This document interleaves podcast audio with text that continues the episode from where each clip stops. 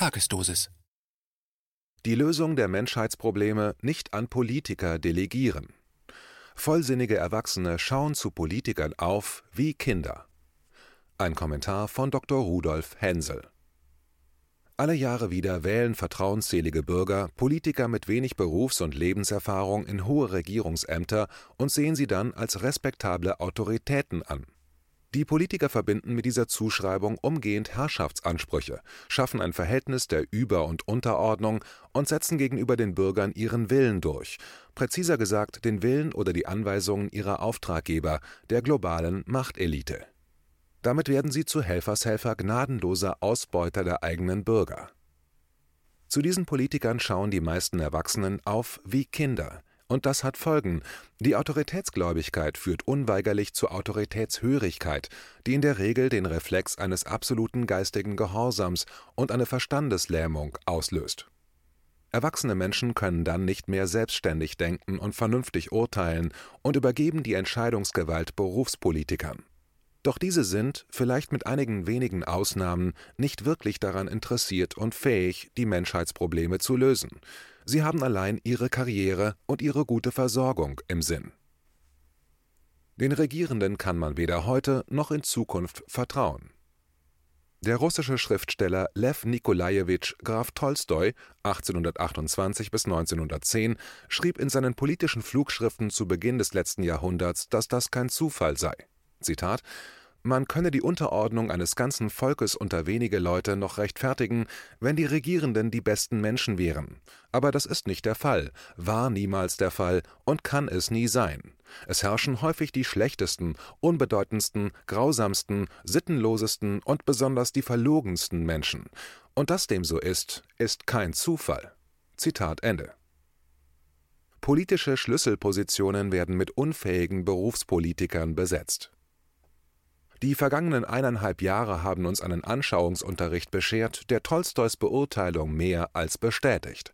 Leider haben wir uns fast schon daran gewöhnt, dass Politiker die Bürger nach Strich und Faden belügen und betrügen. Ob wir als Beispiele den weltweiten Corona-Skandal betrachten, den schwelenden Konflikt der US-NATO mit Russland oder die EU-weite familienfeindliche Hetze gegen Ungarn. So haben die meisten Politiker uns Bürger über den von ihnen selbst herbeigeführten Corona-Skandal, der die Zivilgesellschaften in ihren Grundfesten erschütterte, auf das Übelste belogen und sich darüber hinaus in unverschämter Weise an der Krise finanziell bereichert. Mächtige Finanzinstitutionen korrumpierten sie mit Millionenbeträgen, damit sie die eigenen Bürger in Massenquarantäne, Lockdown zwingen. Weitere Millionen flossen bei Insidergeschäften.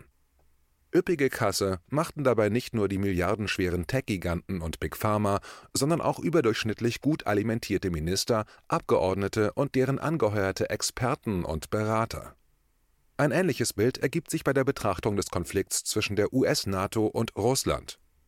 Man muss kein Historiker sein, um zu sehen, welche Rolle die US-NATO, der gesundheitlich sehr angeschlagene US-Präsident und viele europäische Regierungen seit dem Ukraine-Putsch im Jahr 2014 spielen. Die US-NATO unternimmt im Moment alles, um Russland zu provozieren und überschreitet dabei vorgegebene rote Linien. Es ist ein hochriskantes Spiel mit dem Feuer. Man kann deshalb nur hoffen und beten, dass dieser Konflikt nicht in einen offenen Krieg ausartet. Doch die westlichen Vasallen der USA sehen das Problem allein beim russischen Präsidenten Putin. Dabei geben die USA unumwunden zu, dass sie nach wie vor einen Regierungswechsel in Russland anstreben. Die psychologische Kriegsführung gegen Russland und seinen Präsidenten läuft bereits auf Hochtouren. Allein die Völker Europas wollen keinen Krieg. Wenn schließlich eine Regierung seine Jugend vor irritierenden und schädlichen Einflüssen schützen und sich weiter auf überkommene Werte abstützen möchte, damit sich die heranwachsende Generation gesund und natürlich entwickeln kann, werden Regierung und Volk mit einer familienfeindlichen Hetze überzogen. Was Russland bereits erlebt hat, erfährt im Moment die Regierung und das Volk Ungarns. Ganz vorne mit dabei die deutsche EU-Kommissionspräsidentin, nach einem beispiellosen Postengerangel erhielt nach Meinung vieler politischer Beobachter eine Berufspolitikerin den Präsidentenjob, die als ehemalige deutsche Verteidigungsministerin vollkommen versagte, obwohl sie doch unzählige millionenschwere Beraterverträge unterschrieb. Die Zunft der Psychologen und Psychiater trägt zur Irritation der Bürger bei Was mich besonders betrübt, ist die Beobachtung, dass Vertreter meiner eigenen Zunft mit dazu beitragen, Politiker nur oberflächlich und falsch einzuschätzen und damit die Bürger zu desinformieren und zu irritieren. Als langjähriger Psychologe und Psychotherapeut bin ich der Auffassung, dass man die Persönlichkeit und das politische Wirken eines Politikers bzw. einer Politikerin, zum Beispiel vom Format der deutschen Bundeskanzlerin, nicht in der Weise psychologisch einschätzen und bewerten kann, als handele es sich bei dieser Person nur um ein narzisstisches oder labiles, aber einsames oder entscheidungsschwaches oder in die Jahre gekommenes Wesen damit erfasst man die Persönlichkeit und das Handeln einer Politikdarstellerin oder eines Politikdarstellers in keiner Weise. Entscheidend sind doch familiäre Herkunft, bisherige Berufs- und Lebenserfahrung, politischer Werdegang, weltanschauliche Einstellung und vor allem bestehende oder vergangene politische Abhängigkeiten und mögliche Formen der politischen Außensteuerung durch fremde Dienste. Ansonsten bewegen wir uns auf Kindergartenniveau. Keinem die Macht übergeben. Wenn wir also als freie Bürger an der Lösung der anstehenden Menschheitsfragen oder Probleme mitwirken wollen, dann dürfen wir diese verantwortungsvolle Aufgabe nicht an ungeeignete und unfähige Politiker delegieren, sondern müssen sie mutig in die eigene Hand nehmen. In diesem Sinne keinem die Macht übergeben. KenFM ist crowdfinanziert und unabhängig. Leiste deinen Beitrag zu freier Presse und unterstütze unsere Arbeit finanziell. Wenn du zukünftig keine Beiträge verpassen willst, abonniere den KenFM Newsletter und installiere dir die KenFM App für iPhone und Android. Weitere Informationen auf kenfm.de/support. Hallo Community. In diesem Video möchten wir euch das Thema Bitcoin ans Herz legen. Wir werden euch erklären, was Bitcoins sind, wie man damit bezahlen kann und welche Bedeutung diese Währung für KenFM hat. Viele von euch haben sicher schon von Bitcoin gehört oder nutzen es sogar privat.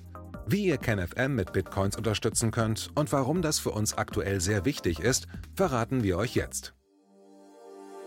Das ist ein Bitcoin. In Wirklichkeit existiert so ein Bitcoin aber gar nicht. Es gibt ihn nur virtuell im Internet als digitale Währung in einem digitalen Konto. Bitcoin ist eine sogenannte Kryptowährung, die bekannteste weltweit. Man kann damit via Computer oder Smartphone einkaufen, spenden oder sich gegenseitig Bitcoins zuschicken. Bitcoins kann man wie Währungen oder Edelmetalle zum aktuellen Wechselkurs kaufen, verkaufen oder von Freunden zugeschickt bekommen. Einzige Voraussetzung ein E-Wallet, zu Deutsch eine elektronische Geldbörse. Das ist ein Account oder Konto, über das man Bitcoins empfangen oder versenden kann. Wie ihr wisst, nutzen auch wir bei KenFM schon seit ein paar Jahren Bitcoin, damit wir im Notfall auch finanziell unabhängig bleiben können, zum Beispiel von Banken, die uns nicht mehr mögen. Da viele Banken mit unserer Berichterstattung nicht einverstanden sind und nicht im Zusammenhang mit KenFM genannt werden möchten, kam es in den letzten Monaten so weit, dass uns gar keine Bank mehr mag. Weshalb wir leider damit rechnen müssen, vom kompletten IBAN-Zahlungsverkehr ausgeschlossen zu werden. Deshalb der Appell an euch, beschäftigt euch jetzt schon mit der Funktionsweise von Bitcoin, damit ihr uns auch im Notfall trotzdem weiter unterstützen könnt. Alles, was ihr dafür tun müsst, ist, eure bisherige Unterstützung in Euro einfach in Bitcoin an uns zu senden. Dazu legt ihr einfach eine kostenlose E-Wallet an, wandelt einen Betrag eurer Wahl in Bitcoin um und sendet uns diesen an unseren Bitcoin-Account. Den Link findet ihr unter jedem unserer Beiträge sowie unter diesem Video. Alternativ dazu könnt ihr aber auch diesen QR-Code mit eurem Smartphone scannen. Übrigens, eine detaillierte Schritt-für-Schritt-Anleitung haben wir zum Nachlesen für euch schon einmal vorbereitet. Ihr findet sie auf canfm.de/bitcoin. Ob Bitcoin oder Kryptowährungen wirklich die Zukunft des Geldes sind, wissen wir nicht. Aber vielleicht ist das bald unsere einzige Option, so unabhängig wie möglich und vor allem ohne Bankkonto für euch in Zukunft weiterhin freien und unabhängigen Journalismus machen zu können. Wir hoffen sehr auf eure Unterstützung und sagen jetzt schon tausendmal Danke. Euer Team von KenFM.